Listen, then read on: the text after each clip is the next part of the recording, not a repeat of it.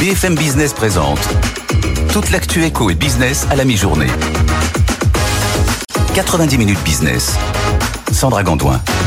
Bienvenue dans 90 minutes business, votre émission d'actualité économique de la mi-journée avec la vie éclairée de Jean-Marc Daniel. Bonjour Jean-Marc. Bonjour. Vous êtes en forme ce lundi 20 novembre? Mais c'est un début de semaine. Forcément. On va être percutant. Toujours en forme, percutant, exactement, vous avez raison, c'est le mot. Au sommaire de cette émission, la valse des cerveaux dans l'intelligence artificielle, le monde de la tech électrisé. Encore ce matin, tout juste débarqué d'OpenAI, Altman est récupéré par Microsoft. La bataille de l'IA fait rage, on va en parler avec Frédéric Simotel dans quelques minutes. On en reparlera à 12h40 dans notre débat. Il veut lutter contre l'inflation qui gangrène son pays en supprimant carrément la Banque centrale et en dollarisant l'économie. L'ultralibéral Javier Milei sera le prochain président et donc le président, pré- le président désormais de l'Argentine. Il a remporté le second tour de l'élection. On va en parler avec Jean-Marc dans le journal. Et puis c'est une entreprise qui s'est spécialisée dans les télécabines ou les camions itinérants de médecine depuis la pandémie. L'Oxamed a fait un grand pas euh, la semaine dernière. C'est elle qui va installer les cabines dans les gares SNCF. On va en parler avec son président Arnaud Molinier. Ce sera dans un quart d'heure. Et puis n'oubliez pas la deuxième partie de l'émission, la libre antenne de l'économie. On parlera tout à l'heure des jobs à impact à partir de 13h avec notre experte Jenny Gauthier et son invité témoin. Posez-nous vos questions à cette adresse avec vous à bfmbusiness.fr. On y répond pendant toute une demi-heure. Allez, tout de suite, c'est le journal. Votre rendez-vous avec Mailboxes, etc. Emballage, expédition et logistique pour entreprises et particuliers. Nos solutions sur mbefrance.fr. 90 minutes business, le journal. La valse des cerveaux, ça n'en finit plus de Ah bouger non. dans l'intelligence artificielle. valse, Ça avait hein, commencé vendredi. c'est hein. même du rock'n'roll, Oui, hein, c'est rock'n'roll tout le week-end. Frédéric Simotel, ça avait commencé vendredi avec le limogeage, avec effet immédiat euh, de Sam Altman. Ça continue ce matin. Expliquez-nous les derniers rebondissements. Donc on a, on a appris vendredi soir que Sam Altman, alors le médiatique, un patron de euh, OpenAI, qu'il avait euh, cofondé avec euh, avec d'autres, notamment avec Elon Musk à l'époque, était alors, sur un, était convoqué à une visioconférence avec les quatre administrateurs du groupe et la visioconférence c'est pour lui signifier que il ne faisait plus partie euh, du du groupe et qu'il ne voulait plus euh, de l'avoir comme comme PDG. Il lui reprochait notamment alors un, manque de confiance. Alors certains disent que manque de confiance sous si on traduit ça euh, d'américain business en français, c'est menteur. Voilà, il a tout simplement menti. euh, la confiance Menti au board. Euh, voilà. Et puis, alors, il faut savoir que tout ça s'était monté au départ sur des logiciels open source, puis ensuite on a voulu fermer pour l'argent. Donc il y a vraiment une divergence d'opinion. D'un côté, un Sam Altman qui veut commercialiser, faire de l'argent, puis de l'autre, euh, bien ceux qui veulent un, un peu plafonner tout ça, dire attention, on est quand même au départ, on est une association. Et donc là, plusieurs rebondissements au cours du week-end. Donc euh, Sam Altman démissionne, il entraîne avec lui le Greg Bockman qui était le président, qui lui a dit bah moi je m'en vais aussi. Plusieurs chercheurs qui s'en vont. Donc tout ça, euh, on, on, on, vraiment on vivait ça au quotidien, c'est samedi et ce dimanche. Euh, Microsoft qui est le principal euh, investisseur de OpenAI qui a 49%, eux, on, Satya Nadella dit mais moi je viens de l'apprendre, j'ai appris une minute avant que le communiqué de presse sorte. Et là, rebondissement. Ce matin. Ce matin, là, il y a à peine, il y a à peine une heure, une heure, deux heures, Sam Altman, Greg Bockman et d'autres vont rejoindre euh, Microsoft. Ouais, Microsoft va les recruter. Donc, vous voyez un peu le paradoxe entre Microsoft qui a investi 13 milliards dans OpenAI, mais avec un président qui est d'ailleurs le- le- l'ancien président de Twitch, parce qu'ils ont nommé un, un- un DG quand même euh, chez, chez, chez OpenAI, et en parallèle qui va embaucher, embaucher Sam Altman et, plusieurs personnes de, de l'ancien enfin, d'OpenAI. On vient, va revenir à 12h40 dans le débat sur la personnalité de ces Mhm. dirigeants, ces, ces- créateurs géniaux. Qu'est-ce qu'on fait d'eux finalement? Est-ce que c'est un danger ou une un peu opportunité? Steve Jobs, Mais euh, oui, voilà exactement. Mais est-ce que qu'est-ce que ça dit plus largement de, de l'industrie de l'intelligence artificielle, Frédéric Ça, ça dit vraiment qu'il y a beaucoup plus. Vous savez, souvent on nous parle de l'éthique, on dit attention à l'intelligence artificielle, il faut faire attention à la vitesse à laquelle ça avance, etc. Ça, ça en dit quelque chose, mais ça dit aussi qu'on se pose beaucoup de questions sur est-ce qu'il faut euh, partager euh, le code, le faire en open source pour que plusieurs startups viennent euh, ou plusieurs entreprises viennent se greffer et développent des cas d'usage et puis voilà fassent du business, ou est-ce qu'il faut complètement le fermer et là bah, être une entreprise beaucoup plus commerciale. Donc on voit déjà ces divergences d'opinion et que euh, voilà il y a plusieurs voies qui sont prises dans l'intelligence artificielle. Certains sont pour le partage, d'autres non. Donc ça nous ça nous apprend ça. La deuxième, ça nous apprend aussi que attention hein, dans, dans le monde des très bons ingénieurs sur l'intelligence artificielle. Il n'y en a pas tant que ça. Ils doivent être 200, 200, 300 maximum à travers le monde. Alors, il y a beaucoup de développeurs, mais ceux vraiment qui pensent tout ça, ils sont 200, 300. Là-dessus, on a beaucoup de Français. Donc euh, ça c'est pas plus mal. Et ça, ça arrange notamment Xavier Niel qui a annoncé lui son propre labo euh, vendredi dernier. Mais voilà, donc il y a, il y a encore beaucoup de choses, mais on va, on va voir tous ces rebondissements se poursuivre encore au cours des, des choses à venir. On y revient à 12h40, Jean-Marc. Oui, d'abord, je confirme, effectivement, il y a beaucoup de Français. hein. Notre école mathématique reste encore une école de référence, malgré les coups de boutoir. hein. On essaie quand même de euh, saboter les classes préparatoires, de faire en sorte que euh, le Polytechnique, Centrale, les mines, ce soient pas ces espèces de euh, ch- champs clos un peu fermés, ou pour qu'on puisse les ouvrir. tout Ça. Donc, euh, on, on ruine un peu, on tire une balle dans les pieds, dans nos pieds. Et puis, la, la deuxième remarque que je ferai, c'est quand même l'histoire de la du partage et tout ça. C'est la rente d'innovation. C'est vieux comme l'innovation. C'est-à-dire pendant combien de temps quelqu'un qui a inventé quelque chose peut le garder pour lui et pendant combien de temps on a intérêt au nom de la concurrence, au contraire, à l'obliger à faire savoir ce qu'il a fait et à diffuser son savoir de façon à ce que on passe de la phase des entrepreneurs à la phase des imitateurs. Eh oui. Donc c'est un pro- problème qui est vieux comme euh, comme le capitalisme, qui est vieux comme la création d'entreprises et euh, l'intelligence artificielle renouvelle ce problème. On, on en reparle donc à 12h40. Vous en parlerez évidemment ce soir aussi dans Ce Tech soir, Co. 20h, 21h30 dans Tech Co. Évidemment, Ah oui. on va revenir tout en long. Il y aura Luc Julia qui sera en visio parce qu'il est aux États-Unis en ce moment. On aura Gilles Babinet aussi, grand spécialiste de l'IA. Et puis voilà, nous on apportera encore bah, toutes les, les, les- enfin toutes les dernières news autour de, de tout ça parce que ça bouge là-bas et ça bouge aussi en France. Je vous l'ai dit avec euh, Xavier Niel et Rodolphe Saadé. Restez dans les parages, Frédéric Simotel. C'est votre journée, hein, franchement, bah aujourd'hui. hein, vous êtes partout. Et l'IA, ça devrait être la journée, et ça devrait être tous les jours. Eh oui, c'est vrai, c'est vrai. Dans ce journal également l'économiste ultra-libéral Javier Milei qui sera euh, le président de l'Argentine hein, dans les dans les semaines qui viennent après avoir remporté le second tour de l'élection présidentielle face au ministre de l'économie Sergio Massa. On vous en a déjà parlé euh, sur ce plateau. Les électeurs ont donc choisi une figure anti-système pour lutter contre l'inflation qui gangrène l'économie argentine. On voit ça avec Léa Aroro. C'est l'une des inflations les plus élevées au monde, plus de 142,7% sur un an en 2023, plus de 94,8% en 2022. L'Argentine n'arrive pas à endiguer ce fléau de l'inflation qui est au niveau le plus élevé depuis 32 ans. Une inflation qui ne risque pas de baisser selon Bruno de Mora Fernandez, responsable de la recherche macroéconomique chez COFAS. Le problème de l'économie argentine, c'est que en fait, euh, au fil des années, on a creusé les déséquilibres afin de maintenir encore une fois euh, le peso à un niveau à peu près stable. On a on a euh, entraîné un énorme écart entre la valeur du peso réel et celle qui est faciale, donc celle qu'on a là. Le peso ne cesse de chuter, le pays s'endette et peine à rembourser un prêt de 44 milliards de dollars contracté auprès du Fonds monétaire international en 2018 en raison de réserves de devises étrangères au plus bas. Bruno de Mora Fernandez souligne un cercle vicieux avec une dévaluation qui accélère l'inflation. Pourquoi l'Argentine est en déficit public constant et comment elle le finance? Elle le finance grâce à l'émission monétaire. C'est- C'est-à-dire que on fait du déficit et puis on va demander à la banque centrale tout simplement d'émettre des pesos pour pouvoir financer justement ce déficit public. Donc, in fine, on a une énorme masse monétaire en, en circulation et ça entraîne une inflation toujours plus importante. Alors que l'inflation cumulée s'établit à 120% en 2023, près de 4 Argentins sur 10 sont en situation de pauvreté. Mais c'est pas grave puisque la banque centrale va disparaître, Jean-Marc Daniel. Absolument, on va dollariser centrale, le pays On va maintenant. dollariser le pays. Alors, je pense pas que ce soit totalement un problème de déficit public. La dette publique n'est pas aussi importante que ce qu'on croit en Argentine. Elle est de 78%. Ouais. On serait bien content d'avoir le même niveau. Ou 112, hein, 109, 111, 9, c'est voilà, ça. hein. on serait bien content d'avoir le même taux de dette publique. Non, c'est effectivement une sorte d'évaluation permanente de la monnaie qui fait que l'inflation importée est co- considérable. Alors face à ça, eh bien, euh, le nouveau président de la République a dit, bah, écoutez, puisqu'on n'arrive pas à maintenir le taux de change par rapport au dollar, on va on va voir le dollar comme ça, notre monnaie aura un taux de change fixe et il y aura pas d'inflation importée. Sauf que le dollar, c'est pas lui qui le gère, donc il faudrait, pour qu'il soit sûr de son coup, avoir un accord de la Réserve fédérale des États-Unis. Alors la Réserve fédérale des États-Unis, quand il s'agit d'une petite économie, regarde pas trop si l'économie se dollarise ou pas.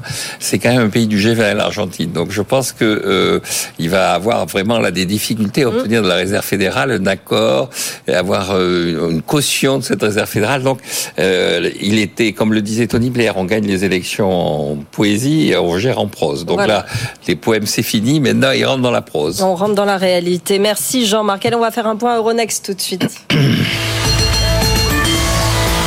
Et Antoine Larigauderie, le CAC 40 qui commence plutôt bien la semaine. Eh oui, Sandra, un peu de vert hein, sur les compteurs, plus 0,25%, on est à 7252 points, on s'installe confortablement là sur les 7200 points. Alors c'est vrai qu'il n'y a pas une conviction phénoménale non plus. On sort d'une belle semaine, d'ailleurs on a gagné un petit peu plus de 2,5%. Donc les investisseurs cherchent un petit peu les catalyseurs, mais enfin c'est saison un peu morte, hein. il y a un petit peu moins de statistiques macroéconomiques, un peu moins de résultats d'entreprise, un peu moins de décisions de politique monétaire. Enfin on a bien fait le plein hein, sur, les, sur les deux semaines écoulées, donc euh, l'essentiel est fait. Maintenant c'est un peu la blanche. Donc du coup, on est un petit peu à vue, mais un a priori positif à Paris. C'est moins le cas du côté de Francfort. On a une baisse de 0,21%. Alors faut dire qu'on a une très très forte baisse de Bayer qui se retrouve avec une nouvelle problématique d'amende à gérer aux États-Unis pour le dossier du glyphosate. Il y en a pour un milliard et demi de dollars. Donc du coup, ça pèse euh, largement sur le titre qui subit sa plus forte baisse historique. Et on a un Eurostock 50 qui nécessairement est un petit peu en repli, moins 0,05%. Du côté des valeurs qui font l'actualité à Paris, ben on a Alstom qui signe la plus forte hausse du jour, plus de 18 à 12,64 euros. Euh, bon soutien euh, du CAC 40, euh, évidemment sa plus forte capitalisation. LVMH qui gagne 1,15% à 719,80 euros. parmi les baisses, à noter ici l'Orlusotica, moins 1,33, 177 euros. Et Schneider Electric, moins 0,6 à 165 euros. Pas grand chose d'autre à signaler. Le CAC 40 donc sur une, sur une petite hausse, plus 0,25%, 7252 points. Et l'euro est au plus haut depuis la fin août. On est à 1,0927 face au dollar. Merci Antoine Larigauderie. On vous retrouvera à 12h36. Tout de suite, c'est l'édito de Jean-Marc Daniel. 90 minutes business, l'édito de Jean-Marc Daniel. Jean-Marc, vous nous parlez du vieillissement de la population. Oui, exactement. Oui, parce que Aurore Berger, qui est la ministre en charge du dossier, a annoncé qu'elle allait soumettre très rapidement, très bientôt, un projet de loi qui serait ensuite discuté au Parlement et euh, avec toute une série de mesures. Alors évidemment, le sujet est un sujet qui est un sujet assez grave. D'ailleurs, c'est un sujet qui est traité par les économistes depuis un certain temps, puisqu'on parle de silver economy. La silver economy, c'est l'économie des tempes argentées, des gens qui ont euh, des cheveux blancs, qui ont encore des cheveux, mais qui ont des cheveux blancs. Et donc, euh, dans cette silver économie, on s'aperçoit qu'il y a en fait deux enjeux. Il y a un enjeu de qualité. Quand la population vieillit, euh, la qualité des biens qu'elle achète, le type de biens qu'elle achète ne sont pas exactement les mêmes que euh, une population jeune. Et euh, on le dit souvent sur le Japon. Ce qu'il y a de frappant au Japon, c'est que il y a à peu près la même quantité de couches qui est vendue au Japon, de couches, mais les couches qui sont vendues maintenant, c'est des couches pour incontinence et sénile, et non plus les couches pour bébé. Et donc, c'est pas tout à fait le même type de produit. Mais surtout, il y a un problème de quantité et de quantité de travail. Est-ce qu'on mm. va avoir assez de travail pour euh, euh, faire cette production qui va correspondre aux besoins de la population vieillie? Alors, euh, il y a deux solutions. Alfred Sauvy disait, il y a deux solutions dans ces cas-là. Donc, Alfred Sauvy, c'est le grand démographe, c'est un économiste qui nous a quittés il y a une trentaine d'années. Et donc, il disait, la première solution, c'est de dire aux vieux, en fait, vous êtes jeunes, vous ne saviez pas, mais vous êtes jeunes. Et donc, c'est de reporter l'âge de départ à la retraite. Et donc, euh, c'est ce qui a été plus ou moins engagé, c'est-à-dire 62, 64, 67, 70. il y a une limite. On dit qu'au Japon, pour arriver à avoir un véritable équilibre démographique, il faudrait que l'âge de départ à la retraite soit à 80 ans. Donc, euh, et la deuxième solution, c'est de trouver des jeunes ailleurs, puisqu'on n'en a pas sur son territoire, aller trouver des jeunes sur d'autres territoires. Hein et donc la réponse, c'est d'être en capacité de faire travailler des jeunes pour nous, c'est-à-dire de construire des usines en Afrique où sont les jeunes, pour qu'ils travaillent pour nous, propriétaires de ces usines, et ils nous rémunèrent sous forme de dividendes. Et donc c'est pas la peine de faire un projet de loi. Ce qui est véritablement en jeu, c'est de faire des produits d'épargne qui nous permettent d'aller acheter des usines, créer des usines, investir à Abidjan ou à Bamako. Et donc euh, Projet de loi, non. Épargne, oui. Voilà, la méthode de Jean-Marc Daniel. Dans un instant, on va parler santé, déserts médicaux avec Arnaud Molinier, président de l'Oxamed, qui va installer des cabines de téléconsultation dans les gares. Il va nous expliquer euh, comment ça va se passer. Et puis la deuxième partie de l'émission, toute une demi-heure consacrée à vos questions. On va parler des jobs à impact aujourd'hui entre 13h et 13h30. Posez-nous vos questions à cette adresse avec vous, à bfmbusiness.fr. À tout de suite. 90 minutes business, l'invité. On vous en parlait vendredi sur BFM Business de ces cabines médicales qui vont arriver dans nos gares. Bonjour Arnaud Molinier. Bonjour. Vous êtes président de l'Oxamed, l'entreprise spécialisée dans la mise en place de services de, santé. Société créée en 2020. Vous nous réexpliquez un petit peu dans quel contexte et pourquoi elle a été créée, cette société l'Oxamed? Elle a été créée au plus fort de la crise Covid en mars 2020, où avec quelques amis, dont Gérard Després, le président de l'Oxam, on a décidé d'utiliser les box ce qu'on appelle les modules de l'Oxam, qui rentraient des chantiers de travaux publics et qui ne servaient plus à rien parce que les chantiers s'étaient arrêtés, pour y mettre à l'intérieur soit de la télémédecine connectée, soit aussi, sur la recommandation d'ailleurs de l'ARS d'Île-de-France à l'époque, d'être le prolongement des laboratoires de biologie médicale, entre autres, pour euh, avoir euh, du dépistage de façon pour le pour le aller vers en mm. particulier pour euh, là où il y avait des, des, trous dans la raquette comme on dit. Et des trous dans la, dans la raquette, il y en a encore hein, aujourd'hui. Il y en a encore. Il y a plus de 30% de la population française qui est dans les déserts médicaux.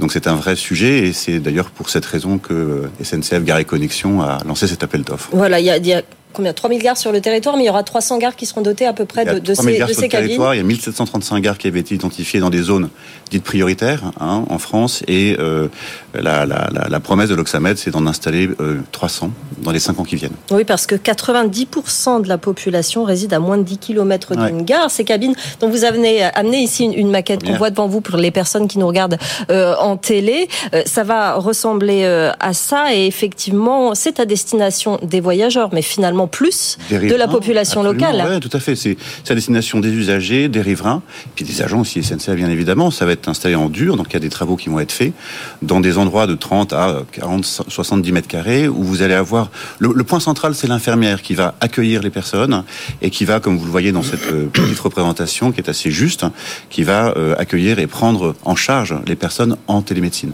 Jean-Marc. Oui, c'est une profession qui est très protégée, la, la profession médicale. Alors, est-ce que vous avez le droit de faire tout ce que doit, peut faire un médecin? Ou est-ce que vous êtes limité? Quels sont vos rapports avec la sécurité sociale? Est-ce que ce sera gratuit? Est-ce qu'il faudra euh, présenter sa carte vitale ou est-ce qu'il faudra payer? Enfin, comment tout ça s'organise? Parce que sur le plan juridique, c'est quand même assez compliqué la santé. C'est très compliqué et c'est assez ardu. En même temps, c'est un, une nécessité hein, pour, la, pour, la, pour, la, communauté. Donc oui, on fait ça avec des médecins, bien évidemment. On a d'ailleurs euh, chez l'Oxamen une direction médicale qui, qui est dirigée par des médecins qui sont très reconnus dans leur domaine. Euh, et en effet, euh, on le fait euh, en co-construction avec les autorités de santé, les ARS, qui vont être avec lesquels on a beaucoup travaillé dans la, dans la, crise Covid entre autres choses, mais pas que, et qui vont être les, d'une certaine manière les, les, qui vont tenir la guidance scientifique et médicale des lieux d'implantation. Vous, vous, allez faire un diagnostic, mais est-ce que vous allez pouvoir faire des ordonnances? Bien sûr, non, non, c'est en catégorie 1. les médecins vont être payés par la CEPAM, hein, on est dans, dans, en remboursement catégorie 1, et les infirmiers et les infirmières seront aussi remboursés par la CEPAM. Donc on est vraiment dans une consultation normale de médecin. C'est pas une consultation courte, hein, c'est une consultation qui va durer entre 20 et 30 minutes, mmh. à ceci près qu'avec les moyens modernes euh, dont on dispose aujourd'hui, vous pouvez avoir euh, euh des objets connectés euh, qui, quand ils sont connectés justement en direct à des médecins qui sont ailleurs, mais guidés euh, avec une infirmière qui est présente, mmh. vous pouvez avoir un diagnostic extrêmement, extrêmement fiable. On va revenir sur le personnel qui sera présent, mais avant ça, je voudrais savoir, on a dit 300 gares qui seront dotées d'ici 2028. Comment euh, on choisit euh, ces gares? Parce que effectivement, il faut candidater, il y a Alors, des critères un, à remplir. Il y, a une, il y a un premier critère qui est, le, qui est, le, choix de gares et connexions sur les gares qui sont dans les zones dont dites prioritaires, ouais. les, les ZIP et les ZAC, donc c'est des acronymes, mais c'est ces zones-là qui ont déjà été. Après, euh, aujourd'hui où je vous parle, il n'y a pas une gare qui a été sélectionnée. Les gares vont être sélectionnées avec les ARS, main dans la main, tout au long de ces cinq années qui arrivent, d'une certaine manière. Donc c'est vraiment, j'insiste sur le, le, le, le sujet, c'est de la co-construction. En revanche, Gare et Connexion a, a souhaité avoir un, un partenaire, euh, donc on a gagné cet, cet appel d'offres, hein, qui soit capable justement d'aller vers la construction et de mettre en place surtout et d'exécuter. Et une des spécificités de notre entreprise, c'est vrai que qui est, qui est jeune, puisqu'on a quatre ans d'existence, mmh. c'est que euh, nous savons à la fois avoir des idées un peu innovantes ou répondre quand il s'agit de cahier des charges euh, ou d'appels d'offres super innovants. Et là, pour le coup, Gare et Connexion a fait quelque chose de, je trouve, extrêmement innovant. Et surtout, après, parce que ça, c'est mon track record d'entrepreneur, savoir exécuter. Euh, quand vous avez sur le territoire, ce qui a été le cas pendant le Covid, plus de 250 dispositifs qui fonctionnent le même jour et en même temps, si vous voulez, il faut avoir, puisqu'il s'agit de santé publique et puisqu'il s'agit de patients, euh, la capacité d'exécuter à la fois en efficacité d'une certaine manière industrielle et qualitativement parce qu'il s'agit de patients, de personnes qui sont malades et qui veulent savoir ce qu'ils ont. Donc là, concrètement, on parle quand même de téléconsultation. Vous disiez oui. qu'il y avait la présence d'une infirmière. C'est l'accueil, c'est le fait de, de mettre en, place les, la, les la consultation. minutes de la consultation. Ouais. Comment ça vous va avez se en effet la personne qui rentre, qui est accueillie par cette personne, c'est sur rendez-vous via les sites euh, dédiés à ces rendez-vous-là, hein, Doctolib pour pas les citer ou d'autres, mm -hmm. Etc. Euh, sur surprise de rendez-vous, l'infirmière ou l'infirmier accueille la personne, prend en tête à tête la personne pour les dix premières minutes de la consultation, et ensuite, après que la personne et l'infirmier ou l'infirmière ait déjà euh, pris un, certain nombre d'éléments d'information sur le patient, les raisons pour lesquelles il vient, euh, connecte avec le médecin qui est à distance, va suivre, va analyser le compte rendu de l'infirmière qu'elle a fait pendant ces dix minutes, mmh. et va suivre en fait et va donner des ordres et des instructions à l'infirmière, bah, que si c'est un mal à la gorge, pour regarder dans la gorge, si c'est mal à l'oreille, un otoscope dans l'oreille, etc., etc. Donc c'est la téléconsultation avec une assistante, c'est la téléconsultation moi, j'appelle ça la télémédecine assistée, euh, qui redéfinit un peu les rôles de chacun entre l'infirmier et l'infirmière. C'est vrai que pour les, les infirmières avec lesquelles on a la chance de travailler, qui sont des personnes extraordinaires, euh, ça réinvente un peu leur métier parce qu'elles n'ont pas l'habitude, si vous voulez, de faire une partie de la consultation en tant qu'infirmière. Et en revanche, elles n'ont pas l'habitude non plus de suivre toute une consultation durant avec le médecin. Mm. Et tout ça en utilisant des, des, outils et des objets connectés qui sont de la haute technologie et qui permettent d'avoir le souffle, d'avoir le cardio, d'avoir un certain nombre d'éléments euh, qui sont de très très euh, et, de, façon très professionnelle. Pierre. Quand on sait les difficultés qu'ont les hôpitaux, les cliniques à, à recruter des infirmiers, comment vous avez fait Ce sont des infirmières libérales? Ce sont des infirmières libérales, mais il n'y en aura pas que des infirmières libérales.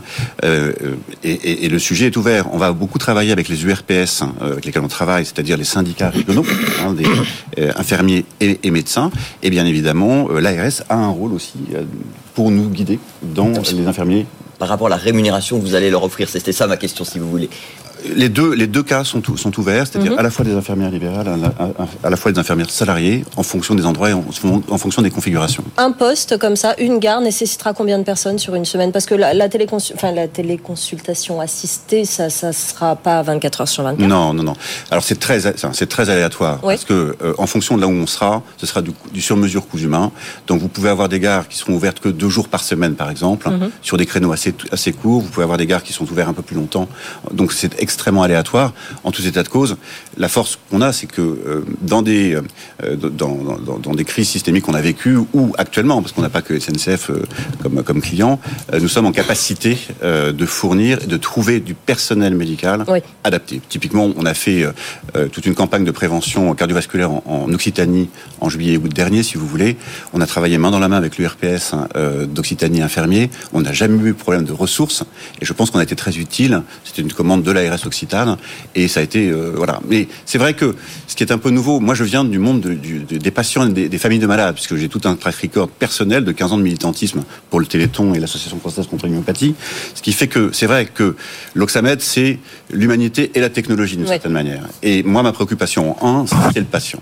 Et c'est pour ça que notre spécificité pendant la crise Covid est que le patient soit accueilli dans de bonnes conditions et que qualitativement, on lui trouve euh, des, professionnels de santé qui soient adaptés. La première sortira de terre quand? Alors, ce sera en premier, premier trimestre 24, hein.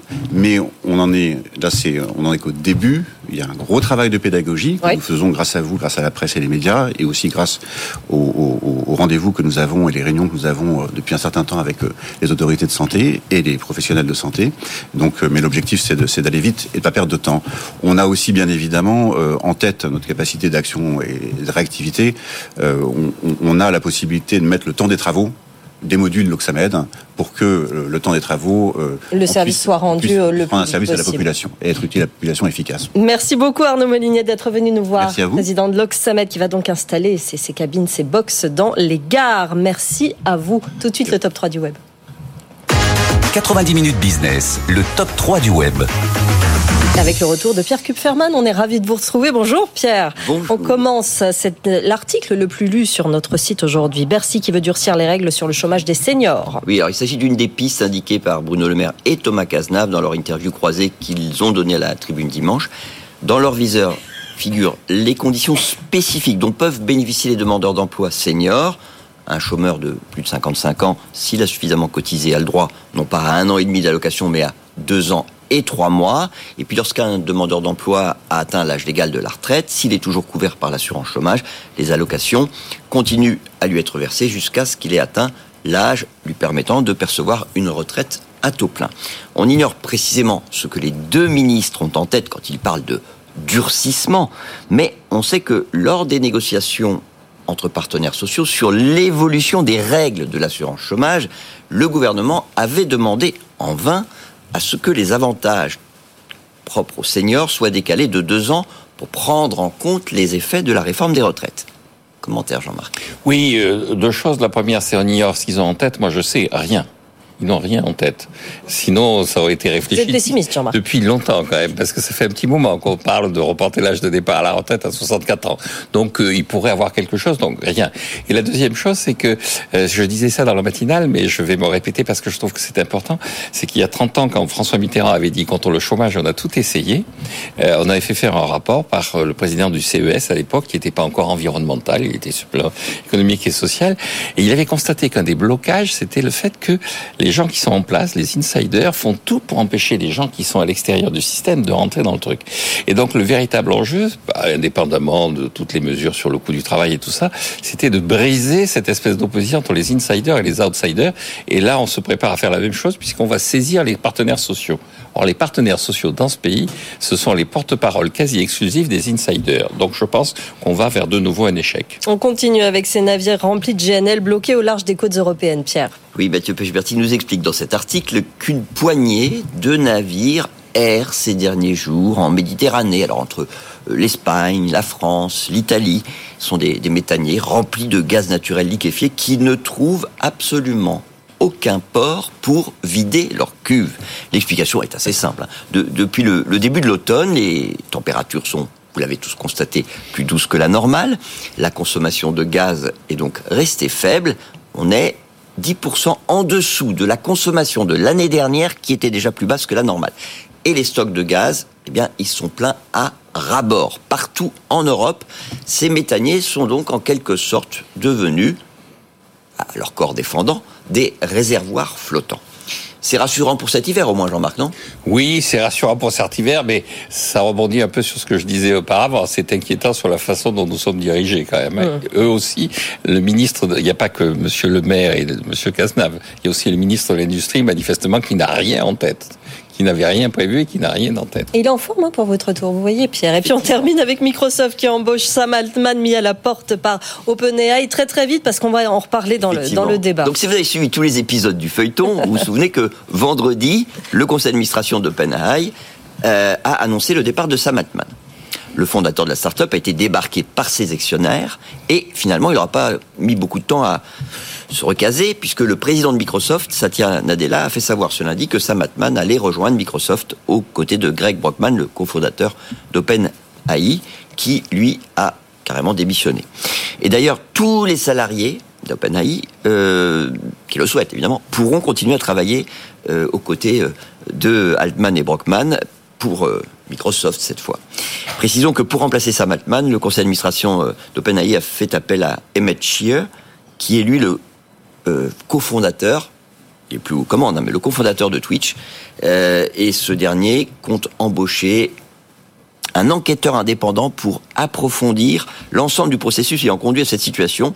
Et il veut aussi, je cite toujours, réformer l'équipe de direction à la lumière des récents départs pour en faire une force efficace pour générer des résultats pour nos clients. On, en- on y Sans reviendra. commentaire. Oui, oui. On y revient dans cinq On en- minutes. oui, on- je, je comprends que nos auditeurs, téléspectateurs lisent ce type d'article. En fait, on n'a plus Paul Féval, on n'a plus Eugène Su, alors on a le patronat américain, mais on a toujours des feuilletons, quoi. Merci messieurs, on se retrouve dans un instant pour notre débat justement consacré à cette valse des cerveaux dans l'intelligence artificielle. Il y aura aussi le journal de Léo Dumas. À tout de suite. BFM Business présente toute l'actu éco et business à la mi-journée. 90 minutes business. Sandra Gondouin. Avec le micro, c'est mieux. Soyez les bienvenus dans 90 minutes business avec Jean-Marc Daniel, avec Pierre Kupferman à suivre l'édito d'Antoine Larigauderie qui nous parlera de la débâcle des fonds ESG. Ce sera à 12h36 notre débat, la valse des cerveaux dans l'intelligence artificielle et la tech. Sam Altman, Elon Musk. On peut même parler d'Adam Neumann hein, dernièrement. Les grands visionnaires font-ils le succès de leur boîte? Qu'est-ce qui se passe dans le secteur de l'intelligence artificielle? On va y revenir en longueur. Et puis à 13h, la libre antenne de l'économie. On va parler des jobs à impact aujourd'hui à partir de 13h. Vous nous posez vos questions à cette adresse avec vous, à bfmbusiness.fr. On y répond pendant toute une demi-heure en direct. Mais tout de suite, c'est le journal de Léo Dumas. Votre rendez-vous avec Mailboxes, etc. Emballage, expédition et logistique pour entreprises et particuliers. Nos solutions sur mbefrance.fr. BFM Business, l'info éco. Léo Dumas. Bonjour à tous, un nouveau rebondissement dans le feuilleton du week-end. Microsoft embauche Sam Altman après son éviction surprise d'OpenAI vendredi. Le créateur de ChatGPT intègre le géant informatique avec son cofondateur Greg Brockman qui a aussi quitté OpenAI ce week-end. Ensemble, ils vont diriger une nouvelle équipe de recherche sur l'intelligence artificielle. Et chez OpenAI, le cofondateur de Twitch, Emmett Cher, confirme sa nomination comme directeur général par intérim. On y reviendra largement sur ce week-end fou dans l'écosystème Système IA ce soir dans Tech Co, émission spéciale entre 20h et 21h30. Javier Milei, élu président de l'Argentine pour les quatre prochaines années, l'économiste ultralibéral remporte largement le second tour de l'élection présidentielle avec 55% des voix devant le ministre de l'économie en poste Sergio Massa. Javier Milei qui promet cette nuit la fin de la décadence et la reconstruction de l'Argentine alors que le pays est aux prises avec une inflation record au-dessus de 140% cette année. Dans l'actualité également, Bercy veut serrer la vis sur le chômage des seniors. Dans une interview à la tribune du dimanche, Bruno Le Maire est clair. Tous les dispositifs d'indemnisation qui le nourrissent doivent être revus, dit le ministre de l'économie. Il s'agit notamment de la durée d'éligibilité qui est plus longue pour les plus âgés. Ces questions ont été reléguées à plus tard par l'accord sur l'assurance chômage, trouvé entre le patronat et les syndicats. Mais elles seront bien sur la table lors de la prochaine négociation sur l'emploi des seniors. Safran ne pourra pas racheter les actifs de l'américain Collins Aerospace en Italie. Le gouvernement italien s'y oppose aujourd'hui. Il utilise son Golden Power qui lui permet de trancher lors d'un projet d'acquisition euh, dans un secteur jugé stratégique. Le français espérait racheter l'activité commande de vol de Collins Aerospace pour près de 2 milliards de dollars. Les cours du pétrole à la hausse ce midi. Le marché attend une annonce de l'Arabie Saoudite sur son niveau de production en 2024. L'OPEP Plus se réunit dans six jours et selon Reuters, de nouvelles coupes, euh, de nouvelles coupes et de nouvelles baisses d'approvisionnement pourraient être à l'étude. Le Brent prend plus d'un pour cent ce midi à 81 dollars, plus 1,15% pour le WTI à 77 dollars. Et le point sur la bourse de Paris, désormais le CAC 40 en légère hausse ce midi, plus 0,17% à 7246 points, Sandra. Merci beaucoup, Léo. BFM Business, c'est aussi sur Internet. Sur bfmbusiness.com, suivez le fil de l'actualité économique. BFM Business, toutes vos émissions en live ou en replay. 90 minutes business, l'édito d'Antoine. Avec vous, Antoine Gros-Plan, sur euh, l'investissement ESG. Autant dire que ce n'est pas le Pérou, loin de là. Le monde financier a l'air de se s'en désintéresser finalement de plus en plus, Antoine. Bah, c'est une véritable tempête incompréhensible si vous regardez bien les choses. Parce que, regardez, Euronext, en fait, le premier anniversaire du CAC ESG, hein, euh, l'indice euh, boursier traité selon des critères ESG. Eh ben, la performance, c'est pas si mauvaise si on regarde bien, étant donné que le CAC 40 gagne 13% euh, depuis le 1er janvier, ben, le CAC ESG fait plus 15.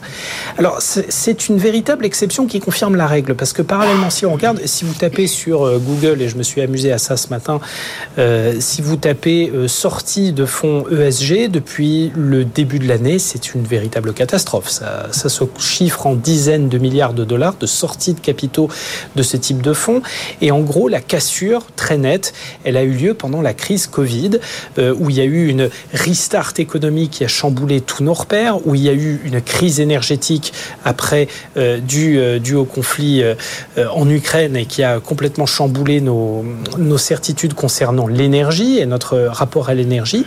Et tout ça, effectivement, a semé le trouble sur l'ensemble des secteurs ESG, alors que ce soit les critères, certes, de bonne gouvernance, on s'est mis à d'autres priorités, peut-être plus immédiate, à tout ce qui est énergie propre également. Et si on regarde bien d'ailleurs, un des fonds qui était pionnier en la matière, en la matière c'est euh, l'iShares Clean Energy de BlackRock. Si on regarde bien, ce fonds, il perd 28% depuis le début de l'année. Et c'est d'ailleurs le même score qu'il perd sur trois ans. Donc c'est vraiment sur la dernière année que ça s'est passé, alors qu'il a relativement stagné. Vous vous souvenez, il y a encore 10 ans, on ne parlait que de ça. Et les fonds euh, énergie verte et ESG, c'était la hype du moment. Et c'était des fonds qui signaient des performances spectaculaires. Mais si vous regardez encore plus loin, au début des années 2000, on avait des fonds. Alors à l'époque, je ne sais pas si Jean-Marc s'en rappelle, ça s'appelait les fonds éthiques. Et on regardait les, et on regardait les valeurs qu'il y avait dans ces paniers de fonds éthiques. Et on arrivait, euh, c'était très étonnant, à Danone qui connaissait une crise sociale en interne qui était vraiment très très dure, avec du chamboulement au sein du management. Et on trouvait Total, qui n'était pas exactement la, la valeur la plus éthique selon des critères euh, objectifs qui soient. Donc, au final, cette sortie de capitaux massive des fonds ESG est peut-être pas due à un désintérêt des valeurs euh, qui, euh, qui ont véritablement des critères de développement durable. C'est tout simplement le fait que les critères changent très vite et que bah, ces fonds qui sont euh, âgés hein, d'une certaine manière euh, répondent à des critères qui ne sont plus de notre temps finalement et qui seraient euh, nécessaires qu'un Big Bang se passe pour avoir des critères ESG beaucoup plus précis et surtout beaucoup plus standardisés parce qu'autant vous dire que c'est un petit peu la loi de la jungle à ce niveau-là dans l'industrie financière. Jean-Marc. Oui, je rejoins ce que vient de dire Antoine. Effectivement, on ne sait pas très bien ce que c'est l'ESG, c'est un mot, c'est le greenwashing et tout ça. Il n'y a qu'une chose qui est permanente, c'est business of business Le but de l'entreprise, c'est de faire des profits, c'est ce que disait Friedman. Et donc, euh, le SG s'affirmera quand euh, elle s'associera à l'idée qu'elle est compatible, elle fait partie des éléments qui permettent de faire du profit. Finalement, quand on est éthique, on a davantage de consommateurs et c'est lui qui tranche en dernier ressort. Une fois encore. Consommateur, ESG égale consommateur, ESG égale business. Merci messieurs. Dans un instant, notre débat et cette valse des talents des cerveaux dans l'intelligence artificielle. C'est le feuilleton du week-end. Ça a commencé vendredi, ça continue ce matin. Vous allez voir, il se passe plein de choses. Restez avec nous, c'est dans deux minutes. Frédéric Simotel et Sylvain Bersinger vont nous rejoindre. À tout de suite. 90 minutes business, le débat. Notre débat, cette valse des cerveaux dans l'intelligence artificielle, dans la tech, Sam Altman, on parlera aussi d'Elon Musk, d'Adam Neumann peut-être, même si c'est moins tech. Les grands visionnaires font-ils le succès de leur boîte? On va répondre à cette question avec Jean-Marc Daniel, avec Pierre Kupferman, avec Frédéric Simotel, qui nous a rejoint évidemment pour ce sujet, et puis Sylvain Bersinger, chef économiste au cabinet Asterès. On rappelle un petit peu le contexte, on en a parlé, ça, ça a d'ailleurs beaucoup marché dans, dans nos articles hein, sur euh, le top 3 du web. Microsoft qui va embaucher Sam Altman, tout juste limogé il y a deux jours de OpenAI. Euh, c'est la, valse. Hein. Il est déjà remplacé. Il part dans l'autre, euh, le, Même concurrent. C'est plus qu'une valse, c'est du rock'n'roll. ça, ça, ça, bouge beaucoup. Et donc, euh, OpenAI, on le rappelle, donc c'est vraiment une société centrée sur l'intelligence artificielle qui s'est fait connaître. Mais il y a tout juste un an, 30 hein, novembre 2022, on parle de ChatGPT, donc cette intelligence générative. On lui pose des questions, elle répond comme presque. C'est devenu votre quotidien, Frédéric. Voilà, hein. c'est devenu le quotidien de beaucoup de monde qui, en plus, peu à peu, était très grand public, est venu dans les entreprises et aujourd'hui les entreprises développent des, entités GPT pour leur pour leurs propres données, recherche documentaire, enfin pour les messages, pour l'expérience client. Enfin, il y a beaucoup de, domaines. Donc Sam Altman était euh, CEO de cette de cette entreprise et hum, donc il avait euh, il avait fait venir il avait notamment fait rentrer plus de 13 milliards de dollars de la part de Microsoft en tant qu'actionnaire principal. Et puis la divergence d'opinion. Voilà, euh, c'est ce que dit. Enfin, manque de confiance. Alors certains disent, voilà, le manque de confiance en américain. Ben, eh en français ça veut dire menteur. Voilà, il aurait menti euh, aux, administrateurs. Et puis il y a d'autres après quand on creuse un peu, on voit que c'était au départ une association OpenAI qui s'est transformée en entreprise avec d'un côté quelqu'un qui veut rentabiliser davantage tout ça. Et puis ben voilà, on a vu c'est la semaine dernière, il avait dit mais je vais demander à Microsoft, on a besoin de 100 milliards supplémentaires, on va sortir des nouvelles versions de GPT qu'on va vendre aux entreprises et ça ça n'a pas trop plu et puis surtout, peut-être qu'il n'a pas assez partagé tout ça. Et donc, euh, les, les, administrateurs ont décidé par visioconférence vendredi soir, tout simplement, de le licencier. Du coup, le président Greg Bockman, euh, qui avait été, qui devait prendre sa place, a dit bah non, non, moi je m'en vais aussi. Il y a d'autres chercheurs qui ont enchaîné. Euh, Il va aller lui-même chez Microsoft. Voilà. Et, et au final, donc c'est donc ils ont trouvé une, une, un CEO de substitution pour l'instant qui est l'ancien patron de Twitch. Emmett Shear. Euh, voilà, exactement. Donc ça c'est pour OpenAI. Et côté bah, côté Sam Altman et, et consorts, eh bien ils se sont retrouvés, ils étaient sans, sans emploi euh, hier. On, par, on pariait même à un moment qu'ils pourraient revenir. Et puis finalement, Microsoft a décidé de les recruter purement et simplement. Et donc là, la, la bataille va commencer parce que c'est quand même pas évident. Microsoft qui a toujours ses 13 milliards dans OpenAI, mais qui en même temps euh, vient d'embaucher euh, plusieurs partants, dont Sam Altman de OpenAI, pour poursuivre aussi dans cette. Et, et, et si on en croit, si on en croit ce qui se dit du côté de, de, de Microsoft, bah, ils sont actionnaires et ils vont rester actionnaires puisqu'ils disent nous restons engagés dans notre non c'est le truc dingue quand même. Nous restons engagés dans notre partenariat avec OpenAI et avons confiance dans notre feuille de route de produits avec capacité à conduire à innover avec tout ce que nous avons annoncé. Bref euh, l'investissement de plusieurs milliards de dollars est maintenu. Donc il y, a, il y a quelque chose de paradoxal à aller reprendre un patron d'une start-up qui va développer ses propres euh, outils, tout en continuant à mettre de l'argent euh, dans, dans, dans, Je dans dis juste un mot et, du coup ça lancera le débat parce que je pense que ça fera plaisir à Jean-Marc ça. On est, on est, non mais on est dans le côté humain, c'est-à-dire là on est vraiment dans des humains. La techno est là, les, les processeurs sont là, mais on a allez 200, 300 hyper experts en intelligence artificielle. Beaucoup sont chez OpenAI, certains sont partis chez, chez Microsoft et c'est pour ça que Microsoft veut ménager euh, bah, les, les compétences des deux côtés. Dans le week-end, hein, OpenAI a failli revenir sur sa décision et reprendre Sam Altman. On est dans la crème de la crème des entrepreneurs américains ici, euh, euh, Sylvain Bersinger.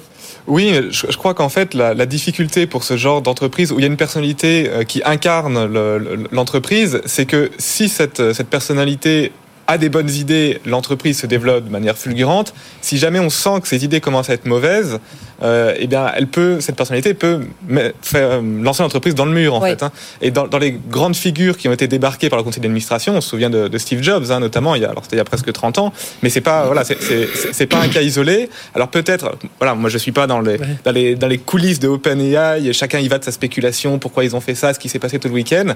Peut-être que voilà, le, le conseil d'administration a senti que les idées n'étaient plus les bonnes, qu'ils n'étaient plus en phase avec le marché. Ils voulaient aller trop vite. ce qu'ils hein. C'est ce qu'ils disent aujourd'hui. voilà, hein, c'est ce qu'ils disent. C'est d'un côté, euh, alors après, si on descend dans le détail, il y a d'un côté ceux qui voulaient vers l'open source, ceux qui voulaient vers un modèle plus fermé. Et pareil, euh, les, les- le conseil d'administration de euh, d'OpenAI était pour un, euh, des investissements, mais capés, c'est-à-dire plafonnés. Alors que Sa- Sam Altman, il disait non, non, faut qu'on ait de l'argent, faut qu'on aille vite et tout ça. Donc voilà, il y avait vraiment ce- ce- ce- cette euh, différence. Jean-Marc. Oui, alors effectivement, il y a, il a l'aspect un peu théorique, c'est-à-dire euh, quand est-ce qu'on passe de l'entrepreneur au gestionnaire, quand est-ce que quelqu'un qui a été entrepreneur au sens de Schumpeter, qui a eu des idées, tout ça, euh, devient juste un gestionnaire, est-ce qu'il s'enferme dans une espèce de routine et là, c'est ce qu'on lui demande. On lui demande d'être un gestionnaire alors qu'il est encore donc celui à qui a partir, des voilà, idées. à hein. partir de quel moment on, on se dit, alors il faut se calmer? Est-ce que donc on parlait tout à l'heure de la de la de la rente d'innovation. Pendant combien de temps est-ce qu'on peut préserver effectivement le cette rente que constitue le fait d'avoir euh, inventé avant les autres?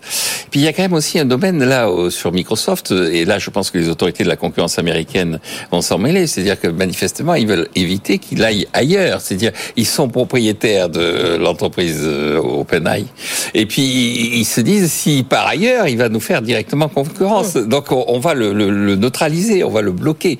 Et donc la question qui se pose, c'est est-ce que en le recrutant, Microsoft cherche à obtenir son savoir ou elle cherche au contraire à obtenir son oisiveté? C'est-à-dire est-ce que Microsoft cherche à faire en sorte qu'il ne fasse plus rien pour pouvoir rentabiliser la, la après ça dépend à la dernière remarque. Il y a quand même ça on verra. Il l'accuse d'avoir menti. C'était il y a aussi euh, est-ce qu'il y a c'est pas uniquement les autorités de la concurrence. Est-ce qu'à un moment donné la justice euh, américaine traditionnelle qui s'abat assez vite et assez violemment sur un certain nombre de chefs d'entreprise quand on quand ils ont menti, c'est-à-dire faire des faux comptes aux États-Unis, c'est extrêmement puni. Et donc à partir de ce moment-là, là on- c'est un élément qu'on n'a pas véritablement en main. C'est-à-dire, on n'a pas l'information sur le sujet. Mais pour, pour conclure, je pense que le fait de le neutraliser et de lui dire on vous recrute pour que vous ne fassiez rien n'est pas totalement absurde. Euh, euh, euh, sur, le mensonge, je pense que c'est plus des histoires de, stratégie. Il a dû dire un peu, un peu blanc à l'un et puis noir grisé à l'autre. Mais il y a autre chose. Ce pourquoi aussi, je pense qu'ils l'ont retenu, c'est que Sam Altman, lui, ce qu'il voulait faire, vous savez, aujourd'hui, il y a une grande bataille des cerveaux, mais il y a aussi une bataille des processeurs. Donc on a le Nvidia qui est en train, de, qui en 20 ans est devenu indispensable, qui était parti au départ de processeurs graphiques pour les jeux vidéo, et hop, ils sont arrivés avec, avec comme ils ont des processeurs hyper puissants, avec les numéros 1 dans l'IA. Même Intel a du mal à rattraper. euh, Plus de 1000 on voit- milliards de, val- de valorisation. Exactement. Donc ils sont très puissants. Et du coup, il y a beaucoup d'entreprises qui se disent mais nous, euh, Amazon le premier, euh, on va chercher à développer nos propres processeurs.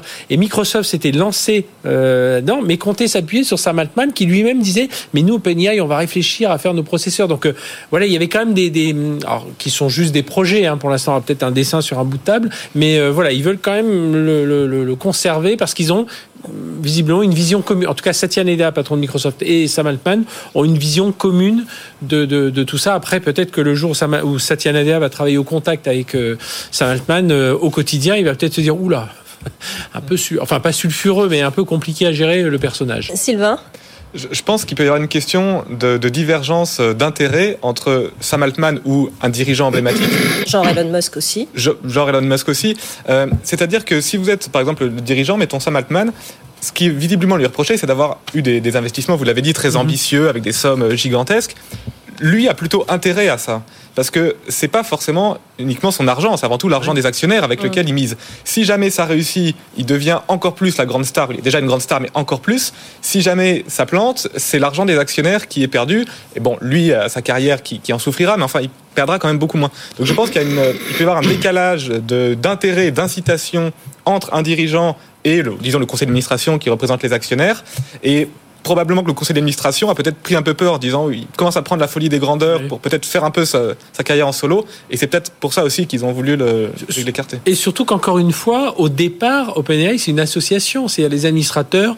Euh, voilà, c'est pas une entreprise traditionnelle, donc euh, c'est pas les, les quatre fondateurs qui euh, ont plein, sont des entrepreneurs de, folie. Non, au départ c'est une association. Donc voilà, c'est ce que dit Sylvain est juste. Ils, ouais, ils prennent un peu peur d'un coup, ils disent oula, donc on s'embarque là. Ils, sont, ils ont une, une, une avance quand même incroyable sur l'écosystème français. Là, on parle de, à la fois de, de, génie, de, dirigeants, de, de boards d'entreprises qui sont en train de refaire le monde, refaire l'économie. On a l'impression, et peut-être que vous allez pouvoir nous en parler, euh, Sylvain, que euh, derrière l'Europe qui essaye de réguler mollement, qui essaye de trouver des, géants, bon voilà, derrière, on ne fera jamais le poids, quoi. Mais je crois que ça fait euh, bien 20 ou 30 ans que sur l'informatique, on a raté, quoi. Voilà, la Silicon Valley dans les années 90, ou même avant, déjà avait clairement pris de l'avance. Et en fait, pourquoi l'intelligence artificielle et en très loin en avance euh, aux États-Unis sur l'Europe parce qu'ils étaient déjà en avance sur l'informatique, l'Internet. Donc en fait, c'est un peu, une, je dirais, une, continuité, une suite assez logique, malheureusement. Euh, c'est un retard qu'on ne pourra jamais rattraper. Alors jamais, je sais pas, mais euh, en tout cas, ça, va être difficile. Non, sur, sur, la partie cloud qui va servir vraiment à stocker ces données, faire jouer tous ces jeux de données, ça va être compliqué de rattraper. Bon, sur la partie IA, on va dire qu'on a peut-être quelques chances d'aller se glisser, parfois dans le domaine de la santé, sur des domaines très verticaux. Sur une IA généraliste, je pense qu'on n'y arrivera pas l'IA générative, c'est tellement nouveau que oui, on a un Mistral qui est en train de, un Lighton, euh, euh, même s'ils ont des capitaux, beaucoup de capitaux américains, mais bon, les capitaux, faut que ça circule. Hein. Mais euh, non, on peut, voilà, il y a des combats qu'on a perdus. Faut, faut c'est pas peine de. Celui-ci n'est pas perdu, mais attention. Euh, d'ailleurs, euh, Xavier Niel l'a dit. Hein, il a dit nous, notre but, c'est pas de ressembler à Google DeepMind. Hein. On va se concentrer sur certains cas d'usage, et c'est ça qui est important. Mais le but, c'est peut-être pas justement de se faire euh, siphonner nos talents, nos talents en Europe. Voilà, et puis trouver des entreprises. Vous voyez, Xavier Niel, il a signé. Enfin, ils ont investi ensemble avec Eric Schmidt, ancien patron de Google, et avec Rodolphe Saadé, le patron de CMA CGM. Et c'est ça, c'est attirer des industriels aussi en leur disant patron de Schneider, patron de Total, patron de Carrefour. Allez, venez chez nous, arrivez avec des cas d'usage sur l'expérience client, le choix des, enfin il y a des cas d'usage dans l'IA, il y en a, il y en a beaucoup, et venez investir avec nous et on va trouver des cas d'usage et puis comme ça on fera tourner nos algorithmes et puis surtout on va travailler avec des, des produits euh, euh, plus souverains. Euh, on n'aura pas ce biais. Faut pas oublier que bah oui l'IA elle s'entraîne sur des datas, sur des c'est il y a un côté une notre culture hein, du développeur euh, anglo-saxon, il développe pas pareil, il a des biais qui sont pas forcément les nôtres. Jean-Marc, le mot de la fin? Oui, le mot de la fin, je pense quand même que la force de l'Europe, c'est encore sa formation, ses universités, ses écoles d'ingénieurs. Alors en France typiquement, mais il n'y a pas qu'en France. Hein. Euh, les ingénieurs de, de, de, de, Turin sont aussi réputés, euh, les ingénieurs d'Heidelberg sont réputés. Et, et surtout, là, il y a eu une déclaration récente des anciens élèves de Harvard et du MIT s'inquiétant du fait que tous les professeurs maintenant y compris en sciences, sont recrutés sur des bases qui sont des bases woke. C'est-à-dire on vérifie quelle est leur conformité, euh, leur genre et tout ça. Et donc je pense que les États-Unis vont avoir de plus en plus besoin de nous en tant que puissance intellectuelle et de moins en moins besoin de nous en tant que puissance financière, puissance euh, juridique et tout ça. Mais euh, à condition qu'on échappe nous à la vague woke et qu'on échappe nous à la destruction de notre enseignement. Merci messieurs, merci Jean-Marc Daniel, Pierre Kupferman, Frédéric Simotel, Sylvain Bersinger, chef économiste au cabinet Astérès. Je signale ce livre qui sort demain. C'est le tome 2 des entrepreneurs de légende français. Partis de rien, ils ont fondé des empires. On est pile dans le sujet. Merci beaucoup euh, Sylvain d'être venu nous voir. Il est disponible demain donc aux éditions Henrik B. édition, c'est ça? C'est ça. Merci beaucoup euh, Sylvain. Dans un instant, la deuxième partie de l'émission La Libre Antenne de l'économie. On va parler des jobs à impact dans la demi-heure qui suit avec nos experts.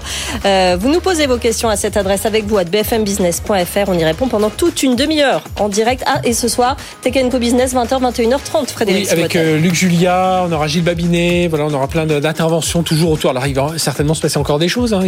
La journée est encore longue. Il n'est que 13 heures. Ouais, ouais, donc, attendez, moi j'imagine toujours l'employé d'OpenAI qui est parti en randonnée en débranchant son portable euh, euh, vendredi soir et qui arrive ce matin au bureau en disant oula. Ça va faire tout drôle effectivement. Merci beaucoup Tech Co donc entre 20h et 21h30 sur BFM Et moi je vous retrouve dans un instant pour la libre antenne. À tout de suite. 90 minutes business, toute l'actu éco et business à la mi-journée sur BFM Business.